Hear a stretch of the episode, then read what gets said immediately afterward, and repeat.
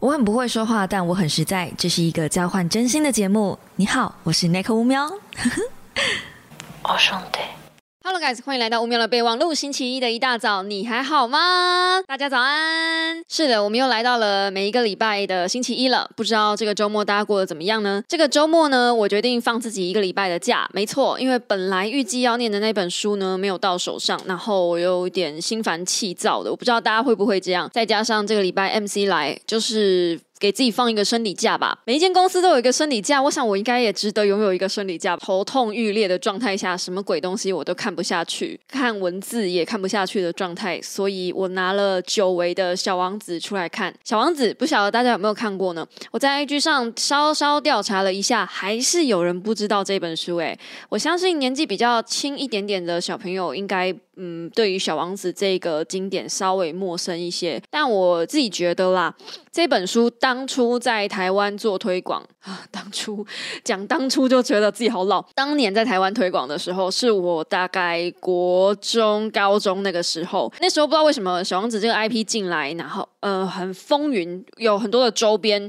包含我还有他的包包，然后我还有他的手表，就有一阵子我小时候就突然间这个东西这个 IP 很红，可能是因为这样。所以那个时候，我家有一本小王子的绘本，就是我妈除了买周边给我以外，也有买买他的书给我。我要该怎么说呢？小王子这个故事到底讲了可不可以爆雷呢？我先留一点时间给大家去看，还是大家其实应该知道我在讲什么？应该不会。我本来要想，应该不会有人没看过，但在 IG 上确实有人没看过，所以我觉得我应该留一点时间给大家去看，对不对？但反正小王子这个经典不是给年纪轻轻的小朋友看的，因为国中的时候。那时候我在看这本绘本，还是高中、国中的时候吧。我在看这本绘本，我真的完全看不懂他在写啥小。前面还看得懂。话说从头，从前从前有一个小男孩，他画了一顶看似帽子的蟒蛇。所有他身边的大人都看不懂他在画什么，所以呢，他就决定放弃绘画这条路。他觉得他自己不是一个很会画画的人。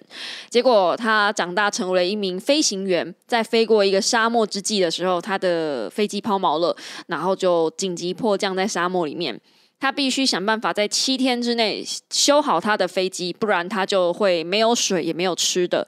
就在他嗯百般无奈之际，小王子突然出现在他身边，并且他就说：“你可以画一只羊给我吗？我的星球上想要有一只羊之类的。”隐约透露出他不是这个星球的人。那我觉得作者自己呢，一开始可能觉得他自己是看到幻觉，你知道在沙漠里面，然后还没喝的、没水、就没吃的，很可能是幻觉。但他很急着想要把飞机修好，所以他就随手画了个东西给他。一开始他就画了那个嘛大象，小王子很害怕，说：“你怎么画了一只蟒蛇给我？我没有要这么可怕的东西，我想要你画一只羊给我。”然后那个时候作者就仿佛遇到知音，小时候没有人看得懂他在画什么，现在长大居然有人看得懂了，哇！他一个开心，然后就可以真的开始画羊给他。但是与此同时，他心里面惦记着，就是他的飞机还是没有修好，他必须把握时间修飞机，他不能在这边画羊。画了三四只羊之后，那个小王子都说：“这不是我要的羊，太老太瘦。”太病恹恹，这都不是我要的羊。后来作者受不了了，他就反身画了一个箱子给他。他说：“你要的羊就在里面。”然后小王子就看了那幅画，看了超级久，然后就说：“谢谢你，这就是我梦寐以求的羊。”这是我小时候唯一看得懂的一段故事。之后在后面，我真的看不懂他在写什么。但你要记得，那个时候我只有国中。经过了这么久这么久之后呢，我长大再回来看。最近刚好有一个 case 是接到需要来介绍《小王子》这本书，真的很久没有把这个故事找出来看了。就是《小王子》这个东西，在我印象中里面，它就是一个被商人炒作过头的 IP，甚至在游戏里面都会出现小王子这个角色。嗯，我一开始想说，哦，介绍小王子大概没什么好介绍的吧。其实小王子这个故事，我印象中就是不要被眼前的事物所迷惑嘛。你你所见不一定是你所及嘛。就是我小时候的印象，但我这次再回头来看，其实《小王子》里面有很多很多的寓意是大人才看得懂的。而且你长大了之后，你经历了那一些，再回头去看《小王子》，会有很多感慨跟感触。是当年原来已经小王子已经告诉你了，然后你跌过伤、受过了痛之后，就包含他跟玫瑰之间的事情啊，还有他在历经各个星球，包含他去看到一个只喜欢数字的国王，然后整天被数字所迷惑，有没有？一讲完就超打脸的，对不对？因为我现在也是被数字所迷惑嘛，就生活在这样子的阶段里面，你成为大人之后，你有很多已经遗忘的。童趣是我们被点醒之后才会发现，靠腰我怎么忘记了？以前我明明这么，但现在我却忘记了。就《小王子》，它是一本，嗯，我在翻的时候，我自己觉得啊，我成为了那个我不想成为的人，但是好像迫于无奈，我也不得不坐在这里，很多感慨啊！你看我讲讲讲就要哽咽了，但我自己还没看完。我觉得《小王子》对于我这个年纪来说，小时候我是看不懂，长大我看懂了，却变得很沉重，这样，所以它是意外的。我只是想要找一本书来放松一下。没想到我找到一个，我可能遗漏了，然后也可能是一本为什么这东西会变成经典，为什么这东西会变人生必读的所以然吧。有一种啊，就算这本书这么理所当然，我认为大家都应该看过，但我也不应该就不介绍。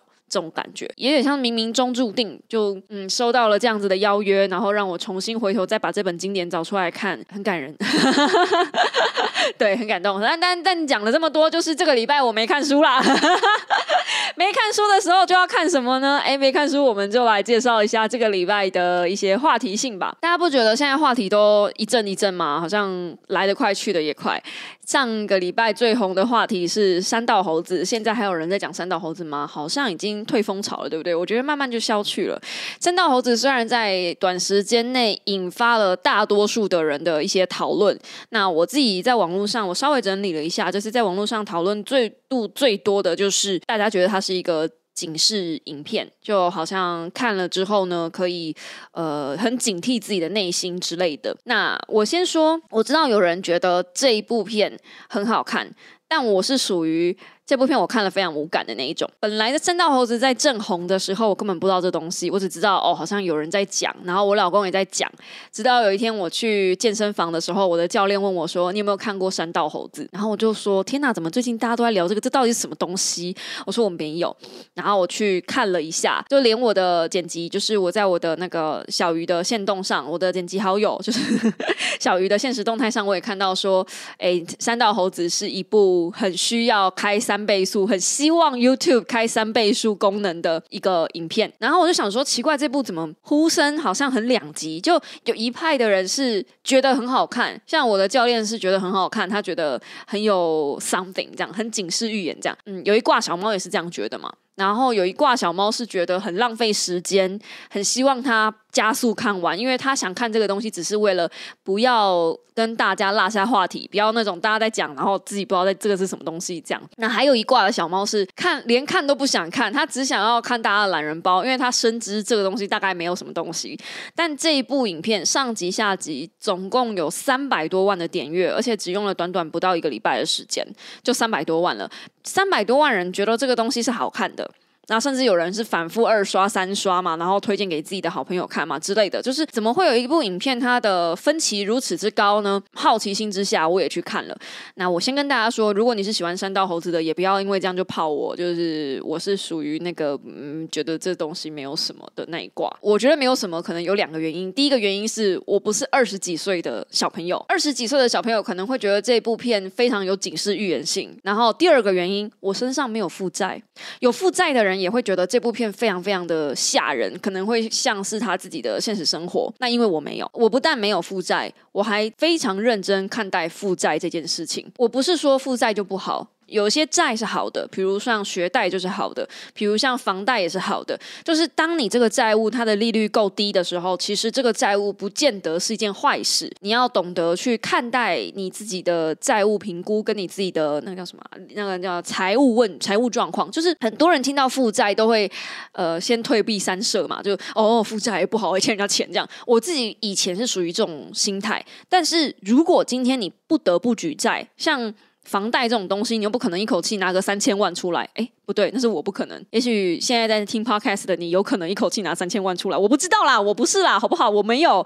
那假设我今天就是要买一个三千万的房子，那我不可能一口气买拿三千万出来的状态下，势必我一定会跟银行借钱嘛。这一种状态下，如果说可以再去用学贷的方式去贷款房贷，这招其实是我以前。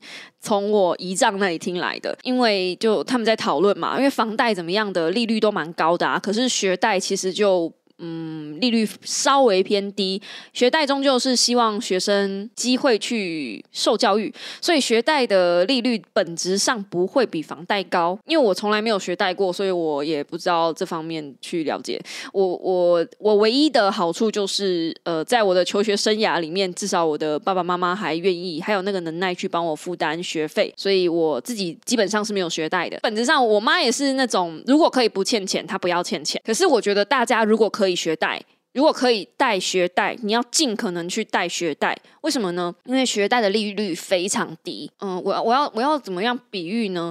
比如说，如果你爸妈是有一个房贷的，然后你自己是有学贷的，你如果学贷贷多一点点，把用学贷的钱把房贷的钱还掉，那是不是学贷的利率比较低？你就不用去负担房贷相对高的利率。反过来说，你有各种各式各样的债务，其实都可以用这个逻辑思考去考量。就是如果今天你的卡债比较多，那你要想办法去看看有没有其他的贷款是利率比较低的，你去贷那个利率比较低的贷款，去把比较高利率的贷款还掉，然后去还低利率的贷款，用这种方式，你会那一定会说不对啊，可是我身上已经有贷款了，我没有办法贷到比较低的利率啊，所以这个时候你要怎么样贷学贷呢？就是如果你有小朋友，如果你身边有亲戚，他有他有小孩，可是他不需要付学贷，你可以问他能不能用他的名义贷学贷，然后请他用，就是你等你等于是帮他缴学贷，然后让那一笔钱去还你的卡债，那你就不用去缴卡债的循环利息。本质上来说，卡债就是这债务这个问题，其实是不用去到像山道猴子那样子，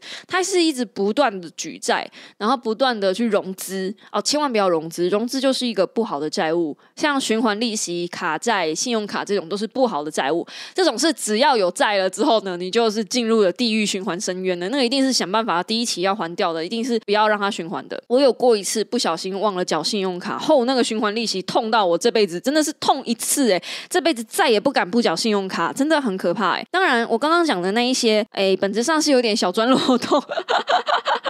他没有犯法，他就是你只要知道游戏规则怎么做，然后你有想通这件事，你就可以以债。嗯，人家说是不是说什么以债养债吗？类似是这种概念，只是你要懂得去用比较好的债务，然后去还。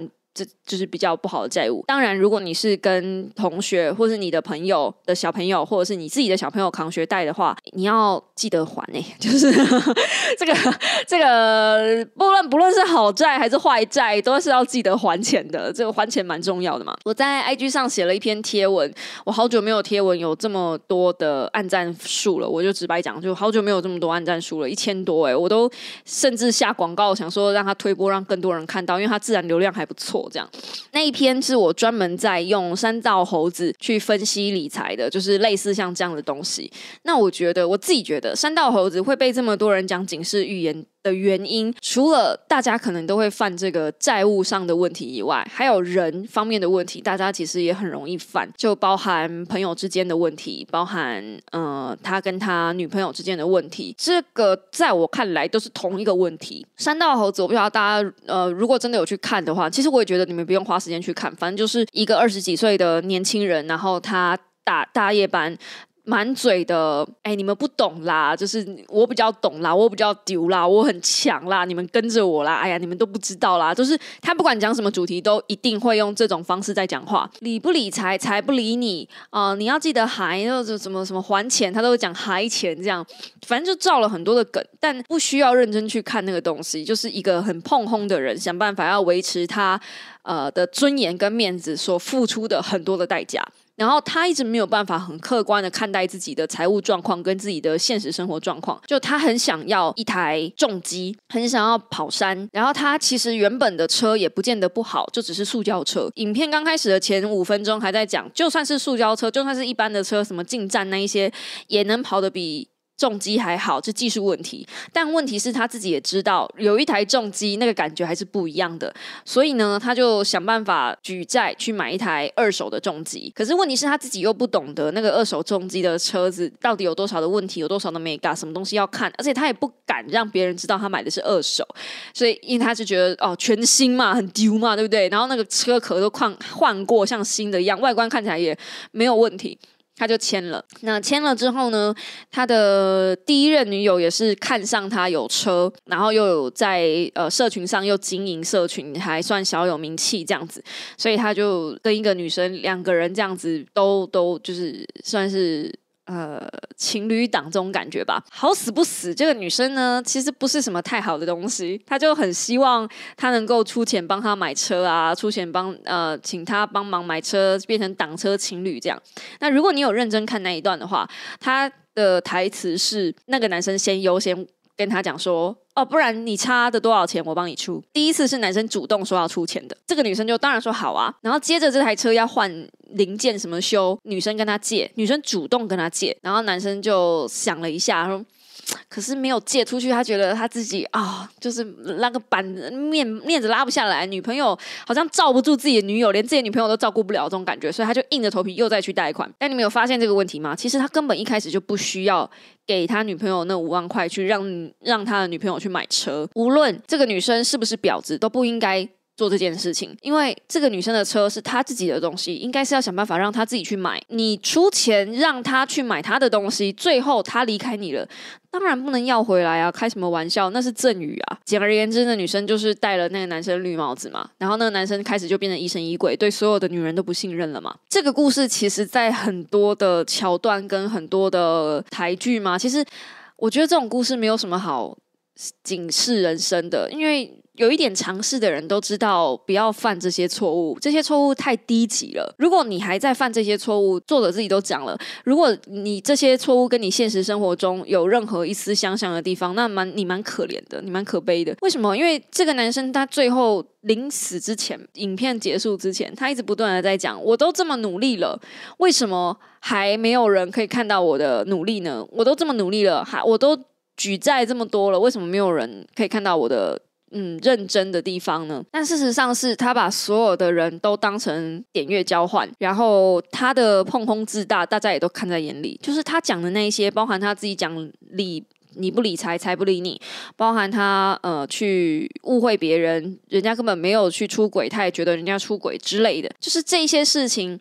都看在眼里，它就是个空壳。我会觉得这种其实没有什么好必要警示预言的啊，还是因为现在有在阅读、有在思考的人相对比较少数，所以大家才会觉得这东西很可怕。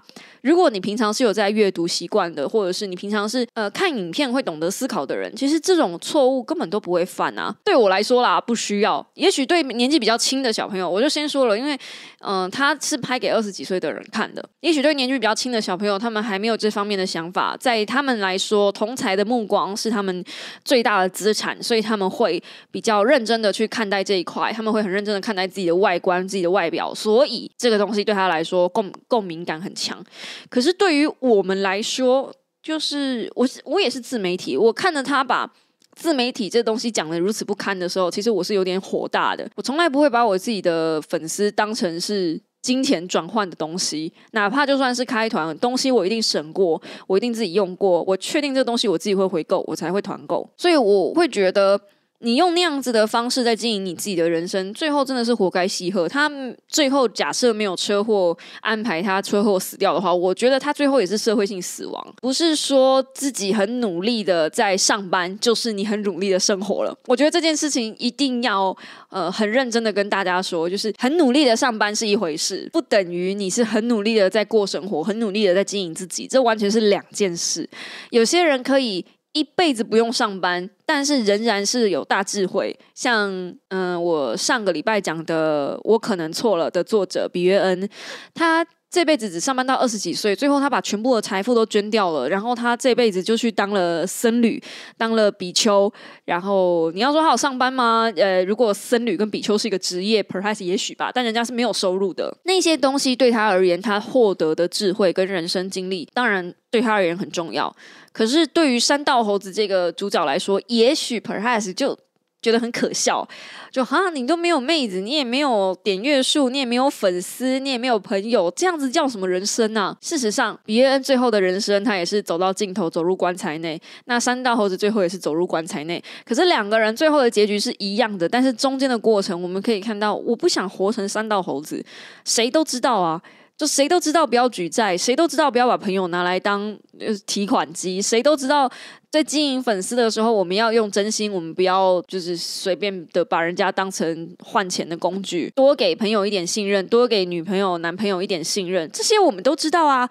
所以为什么这部片还这么红呢？我觉得还有一个更可怕的事情是，这部片啊，这是老公跟我讨论的。他觉得也许这部片大家会这么喜欢，是因为有一个心态，我还没有他这么差。你们去看下面的留言，很多人都会说：“谢谢作者，我知道原我就是我好了。”这样原来。哎，我还没有这么烂，还有人可以比我更烂，还有故事可以比我更烂。原来我还没有到这个地步。可是如果你有这个心态的话，其实你跟三道猴子最后在自卫的想法，其实也是差不多的。虽然我们老是说不要跟别人比，我们要跟自己比，呃，偶尔往下看看是不错的。但是如果你的心态、你的想法永远都是我还不是最后一名呢？你看，原来下面还有人比我更烂，这样这个想法就有点危险。这个想法是当你过度努力的时候可以使用，可是如果你永远都是在这个想法的时候，那你永远就不会进步啦。因为你会觉得自己反正下面还有人，还有人比我烂嘛，没有关系啊。所以我觉得能够客观的看待自己是一件蛮重要的事情。山道猴子唯一。我获得的收获就是不要打肿脸充胖子，呃，有多少屁股穿多大的裤子，就这样啊。这件事情需要用两部影片将近一个小时让你知道吗？好像不需要吧。在我频道的小猫里面，好像大家不需要这件事情。除了以债养债这个观念，可能我们可以稍微分享一下。但真山道猴子真的，你花了一个小时的时间就是看这个，我觉得嗯，O OK 可可以啦，可以啦，也没什么不好。啦，就是呃，确实很有新意嘛。对，那你看是不是过了不到一个礼拜，他就下去了，就没有人讨论了？因为他能够讨论的东西就只有这样。如果你不知道这部片是什么的话，真的也不用去找。大概我能跟你讲的就是这样了，因为你能在这部片里面获得的资讯大概也就是这样了。接下来我要推荐大家看的是《假面女郎》，好好看，好好看。我觉得如果你是想看。原来还有人比我更惨，假面女郎也能满足你这方面的心愿跟想法，跟跟心态，就是拿来自慰的心态。偶尔看看别人比较惨，我自己过得其实还不错的事情，我觉得是有必要的，因为呃，我不能一直觉得我自己不足嘛。但是你不能沉浸在这个心态里面，就是你要往上看，要往下看，往左看，往右看，然后往自己自己自己这边看一看，这种上下左右的检视是人性。我不可能叫你不要去比较，这是不可能的，因为人脑不是这样设计的。对，那只是要跟你说，你能够客观的看待自己现在的状况，是借由比较而来，还是借由真正的看到自己状况而来？这件事情。不太一样，所以在我在跟你介绍嗯假面女郎之前呢，嗯，我会先希望大家能够客观的看待一下自己现在的心境状况。如果你觉得你现在是被很多的工作压得喘不过气，然后你是那种很害怕停下来，你会觉得事情做不完都不行，一定要赶快做完。怎么讲呢？好像事情没做完，你会有一种压迫感，你会觉得不行，我一定要赶快把事情做完的话，这种人我觉得啊，你会需要往下看一下，你会知道哦，其实你现在很好，没有关系，可以停一下，没有关系。可是，如果你是在原地停很久的人，那我就会觉得先先不要吧。就 是那那个嗯嗯，在原地停很久的，我就觉得，哎，那是不是休息够了？我们要再出发喽。所谓的休息是为了走更长远的路，哎，不是让你停在原地休息的喽。那你要怎么样知道自己到底是有没有休息过度呢？很简单，问自己：准备好下一段人生了吗？准备好起床了吗？准备好 move on 了吗？当你起床的时候，你的第一个动作可以留心一下。我是用这个方式判断的。当我起床睁开眼的第一个动作，如果是叹气，那一天我就不会工作了，因为我知道接下来我不会有很好的状态。嗯，我觉得大家可以用这样子的方式去审视一下自己的状态，是不是已经有点过度疲劳了，就是生活疲劳跟工作疲劳。这一趟去出国回来之后，我才发现我真的很需要好好的大休息，不是不是那种很简单的休息。那八天的休息对我来说根本也不够。我有得到一段时间的缓冲，但是那个缓冲。一下就不够了，就是还还还需要更久的时间。这也是为什么有些人会需要 gap 年，有些人是需要休息三个月、六个月。甚至是一年的，我相信，因为真的绷了太久，真的做了太久的事情了，所以会很需要一段时间的沉淀。我自己觉得我是需要的。那这个东西，当然我也自己还在问我自己啦，所以没有这么快，就是大家不用紧张。好，内孔不用要马上消失。我只是说，像这样子，你会知道自己需要休息的时候，我觉得可以给自己放松一下。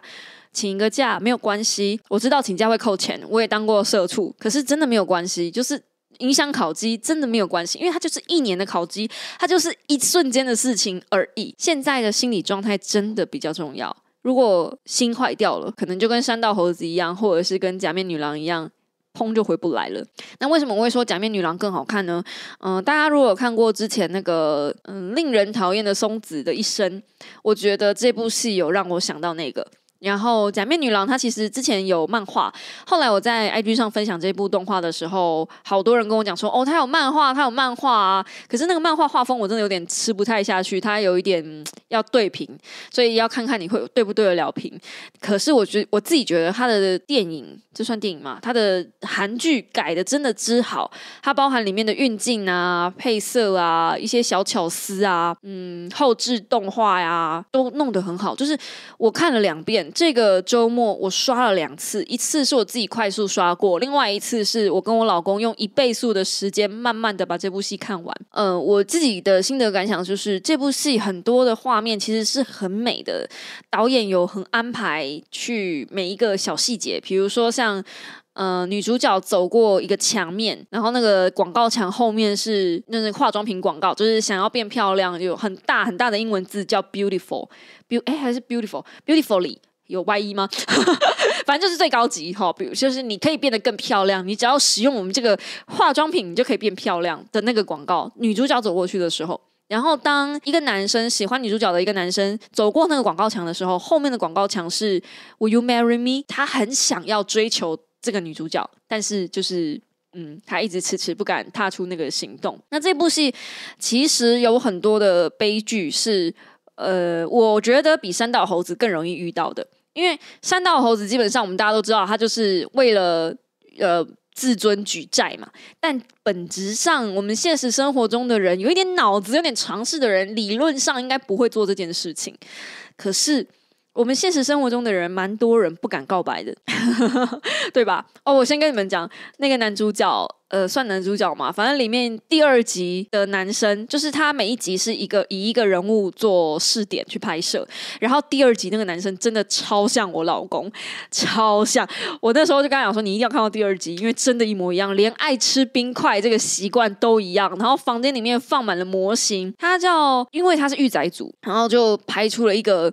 嗯，御宅族的刻板印象，比如说房间里面会有很多模型，然后可能还会有很多色色的玩具，然然后他还有一个一比一真人等身大的娃娃可以跟他说话，然后他跟这个娃娃说话的时候都是用标准日文，所以第二集我觉得很有趣。第二集是你会听到韩文。然后你会听到中，你会听到啊韩文，你会听到日文。他跟他妈妈讲电话的时候，他妈妈就是用韩文跟他讲话。然后他跟他的娃娃们讲话的时候，他会切日文。然后当他在很呃直觉害怕的时候，比如说，嗯，他的喜欢的直播主做出一些。不得体的事情，他不是骂西巴，西巴是韩文的，就是混蛋，他是骂吉修，一样也是日文的混蛋，就是他的第一直觉，他沉浸在那个画面的时候，他是用日文在思考的。那我觉得这个是把御宅族的很多刻板印象都拍出来，当然他的里面的运镜啊什么，真的。真的就是去看去看，拜托去看，里面很多的一些特效跟运镜，都让我觉得是不是以后我自己在拍我自己的 vlog 也可以用啊？讲是这样讲啦哈，但是 vlog 没人看，所以我也很懒得，就是也没有办法规划这样，但但。至少我知道啦，所以我看到这些东西的时候，我非常的开心吧。就是一可以让我看到一部真的是二零二三年至今为止，我我应该会逢人就推的一部韩剧，就非常非常非常好看。当然，撇除掉它的剧情是稍微有点悲伤的，我刚刚已经讲了嘛，它有点像是日剧版的，就是日文的那个那个令人讨厌的松子的一生的剧情结构，所以它不是什么太好的故事吗？它不是那种 happy ending。对我来说已经是了，可是我相信对大部分的人来说，它是一个衰毛烂故事。就就像我老公讲的，就好像好像没有人可以得到快乐。对，但事实上这部戏要拍的本来就不是比较阳光面，他拍的是一个误会接着一个误会接着一个误会。那女主角最后应该说，女主角的女儿最后看到她妈妈小时候的录影带，然后她妈妈那时候的小时候的愿望是。他想要成为一个大家喜爱的人。我真的就想到令人讨厌的松子的一生。其实松子他一开始也只是想要获得爸爸妈妈的喜爱，然后他想要得到大家的掌声。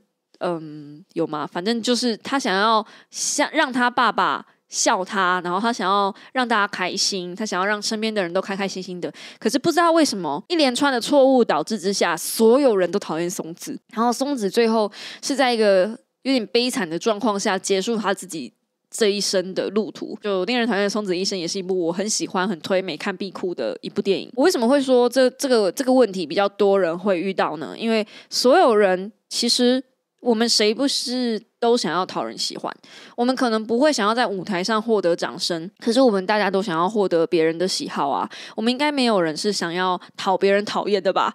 就是多多少少，我们某种程度上跟这个女主角是有一点像的。我说的是假面女郎，她想要利用外表。去获得大家的喜欢，因为她觉得她看到的就是网络上比较直觉性的，能够快速爆红，能够快速让大家喜欢的，就是外在跟身材。他自己最引以为傲的一个特点就是他的天生巨奶，天然的，他不用去整他的奶。可是他除了奶大、腰细、屁股翘以外，他没有任何的外在优点，那就。不行啊，因为大家从脸往下看嘛，你脸就不 out 的话，就是本质上脖子以下就对，所以通常男人靠近他都是为了想要跟他那个，毕竟灯关掉了，其实勉强还是可以用的，对吧？这不是我的台词哦，这是那个戏里面有一个渣男的台词，就是反正虽然丑到爆炸，但是还是要试用看看，就是那个戏里面原本的台词。对，反正他就觉得很很难过，为什么所有人靠近他都是为了跟他做这件事？但他没有想到，你刚开始吸引别人就是用奶在吸引别人，你当然获得的就是这样子这种等级的人啊，这种等级这种素材的人啊，不是吗？有些女孩子会困惑说，为什么自己一辈子都只能遇到渣男？但是她可能没有想到过。如果你交往的对象，你认识男生的对象，如果是在一些比较夜店或者是呃本来就是马路上之类的，就是被搭讪的这种情况之下，可能相对就很难遇到一些品质比较好的男生，对吧？我不是说完全没有，只是几率问题，所以这东西都是几率问题，也不会说他遇到的就都是不好的男生。但事实上，我们现在在看影片里面，就是这部戏里面，确实他遇到的真的没几个好男人。那老公觉得这部戏有点女权的感觉，因为这部戏基本出现的男生都蛮废的，不然就是蛮渣的，不然就是蛮烂的这样。但我会觉得那是因为他生活的环境，他最后不得已到了那样子，沦落到那样子的田地，所以他遇到的男生就只能是那样。他最后当然就是靠身材在呃赚钱。那你要想，人家酒店遇到的男生能好到哪里去吗？我不能说没有啦。但就相对难度会比较高吧。反正这部戏重点不在男女关系，虽然男女关系是这部戏里面大概前一集跟两集的点题吧，就是触发诱因，但这后面完全都无关，后面全部都是呃仇恨问题了。我会看这部戏，其实最主要原因是因为连慧兰这个演员，就是她在这部戏里面演的是。朱吴楠的母亲就是对朱演朱吴楠的母亲林慧兰，她其实演过很多很多的戏，她是号称最强的绿叶，她有演过《黑暗荣耀》里面的帮佣阿姨，就是呃江贤南，就是那个拍照然后到处去跟监的那个阿姨。然后如果你有看。嗯，驱魔面馆的话，她也是驱魔面馆里面的邱女士，就是帮忙补血的那个角色。所以本质上，她演过蛮多，我觉得蛮厉害的。这算绿叶吗？我真的觉得那不是配角哎，因为如果没有这个配角，没有她的话，根本很多剧情没有办法推动，就不会那么好看了。我真心觉得她的演技。在《假面女郎》这里面又到另外一个层次去演的太好了。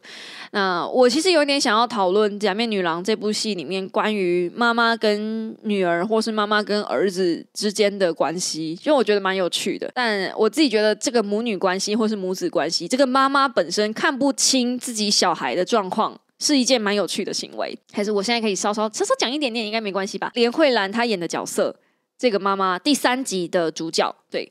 然后他其实一直搞不懂他儿子，他也没有想要去了解他儿子。那他儿子就是第二集的主角，他一直没有搞清楚，他儿子其实是喜欢这些东西的，他没有去顾虑到，或是顾虑吗？或是没有去考量到他的儿子，嗯，可能不是他想的那样。他把他儿子想的很美好，他在外面一直跟他跟别人炫耀，因为妈妈本身自己的自尊偏低，我自己觉得啦，自尊偏低，从小就是呃卖那些小吃摊啊什么起家的，然后一个人辛苦的把。小孩养大，所以他唯一能够炫耀的东西就是他的儿子。偏偏他的儿子呢，其实不如他想的那么好。他会跟别人讲说：“哦，我儿子可以考上医科的啊，可是他不敢见血啊，所以他不去，他就他就不去念啊之类的。”然后这个时候，这个妈妈在讲的时候，你看其他人，就是其他在听的人的那个眼神都是“ 是哦，好啦，你开心就好啦。”这个跟三道猴子一模一样，就是三道猴子在讲说。哎，我跟你们讲啦，其实这个哈就是要技术啦，技术才是一切啦的时候，他的那个其他的朋友其实也是，嗯，好啦，听你在秋啦，反正就是听你秋啦，这种感觉是朋友不会点破啦，也不会想要跟你点破啦。这刚好扣了我们上一集 podcast 里面讲的，出社会之后，很多人其实不会跟你讲你做了什么事情是错的，因为大家不需要浪费那个时间，也不需要得罪人，反正你开心就好。哦，我们都是朋友嘛，大家都图个开心，你爽我也爽，这样，所以。这个妈妈呢，基本上她就是活在自己的世界里。她觉得她儿子，呃，她跟别人讲的时候都说，反正我儿子就是世界好的那一种。怎么这世界上没有这么好的儿子？可实事上，事情上，他所有跟外面的人讲的东西，他儿子都做不到。比如说，他儿子是真的考不上医科；，比如说，他儿子其实没有很孝顺；，比如说，他儿子就算有钱，也不会把钱拿给他，他宁愿把钱拿去抖内给直播主买色色的东西。就是当妈妈对于小孩子比较失望的时候，表现比较失望的时候，他会用一个说服自己、欺骗自己，与此同时，在用高压去要求孩子的方式，想办法达成。自己的期望，妈妈的期望可能在九十分好了。如果小孩子表现只有四十分，他对外会说我的小孩子就是九十分，但对内呢，他会想办法要求这个小孩子到九十分。那这个时候，这个小孩可能会有两种表现：一个是想办法做到妈妈的要求，那如果做不到呢，他就干脆放弃抵抗，干脆完全不做。我们的儿子就是第二集的主角，我觉得他选择就是逃避。反正无论如何，我都达不到我妈的期望。她要求我考医科，不可能，所以我干脆就搬出去。这样，对，所以这是这是我理解他们的母子关系。然后另外一对是女主角跟她的妈妈，就更妙了。女主角跟她的妈妈，她妈妈长得算漂亮，可是女主角就是没有很漂亮嘛。所以从这个关系可以得知，也许这个妈妈就是女主角的妈妈，可能有整过型，但。这部戏里面从头到尾都没讲到这件事，然后呃，女主角的妈妈从一开始对于女主角就是那种很看不起，觉得自己的女儿长得很丑，然后不喜欢的那种方式。她的教养方式，无论对待她的女儿或是对待她的孙女都一样，都是用那种很嫌弃的方式。那我自己觉得，这可能是这一位母亲她对待她的小孩，因为她一开始就嗯觉得这个小孩。不是他的期望值，表现很令他失望。一样是面对自己的孩子都是失望的那个心态。一个妈妈表现的是我今天就是对外我帮你 cover，可是对内你要表现的好。那另外一个人的表现方式是我完全不理你，我也我也不想管你，反正你要你爱怎样怎样。就是你，你都不要，我都不要跟你有关系，甚至到最后，他们母子是啊，母女是断绝往来的。那我觉得这对于每一个人来说是大家都会一样。就像你面对负面的坏消息的时候，有些人会积极的去面对那个坏消息，然后或是自我欺骗，哦，不可能，这不可能发生在我身上。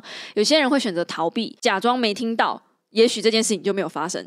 像我的处理方式，我那时候听到我爸爸走了的时候，我第一个处理方式就是我先回台北。这件事情也许是假的，假的吧？我爸怎么可能走呢？我爸那么年轻，才六十岁，怎么可能走呢？但事实上，那个消息是从医院发过来的。第一步就是否认嘛。这是我们面对坏消息的第一步，所以有些人的状态他会停留在否认状态，然后就逃避，就像那个女主角的妈妈一样，那她用这种方式在面对她的孩子，然后面对她的孙子，想用高压的方式去用骂的，看能不能把他们就是骂回来。但事实上，你用这种方式在管小孩，只会把小孩越逼越远。我自己看到的两个妈妈在面对自己的孩子的状态是这样啦。对，这应该不会爆雷吧？因为我分析的是两位妈妈的表现，其实跟剧情没有太大关系。那你知道这两位妈妈是这样子在对他们的孩子的时候，然后你再看这些孩子的成长过程，就是主线剧情，你就会觉得蛮可怜的。然后这些事情才会是我们遇到的，因为在过程中，我不晓得大家有没有留意到，这两位妈妈其实都没有给予爱。这两个主角。男，我我先讲男女主角好了，他们都没有得到爱，所以他们在过程中，他们很渴求爱这件事。那男生呢？我们这个欧大苦男主角呢，他追求爱的方式就是利用直播、利用抖内、利用色情漫画、利用 do it yourself 这种方式。他认为这个就是爱，他认为性跟爱是一样的。然后他认为只有自己能够保护女主角，用他的方式。那女主角呢？她也是。一直都没有得到爱，所以当她爱上某一个东西的时候，他他他对于爱的渴望，他认为只要漂亮就会得到爱了，所以他会莫名其妙去喜欢漂亮或是帅气的东西，他只会被外表所吸引，因为他认为那个东西很直觉的，我就可以得到爱。当我漂亮了，当我当我呃够有名了，我就可以得到爱。那你要知道，不是这样运作的，爱情或是友情。不是这样子运作的。好啦，以上就是这个礼拜想跟大家分享的两部片。嗯，我自己是真心觉得《假面女郎》是大家可以找来看看的。有机会可能我会在直播吧，或在哪里，我再好好的跟大家分享一下这部片我看到的东西。因为《假面女郎》我真的看到好多细节哦，可能是因为我刷了两遍，然后也可能是因为我看戏的时候。想比较多，我会反复去咀嚼戏里面的一些细节、人物表现等等的。可能我自己的分析跟一般的戏评在看戏的时候看到的东西也不太一样，所以偶尔偶尔我会做一些这种戏剧类型的分享，不知道大家喜不喜欢呢？嗯，我自己不认为只有阅读才能够给你思想上的改变。我认为如果你会看戏，如果你懂得思考，其实哪怕是看剧，哪怕是看漫画，你都可以得到。很棒的内容，很棒的价值观的震荡，就是只要你懂得去思考。以后我会鼓励大家阅读之外，我也会鼓励大家做思考、做分享、做分析这个动作。因为当你懂得这个事情的时候，其实无论你在看什么样的书，哪怕是小说，你都能够获得很多很多的事，也能够看到作者真正想传达背后的意义吧。我想。好啦，那就祝大家这个星期上班愉快。我们下个星期一同一时间五秒的备忘录再见喽！大家早安，拜拜。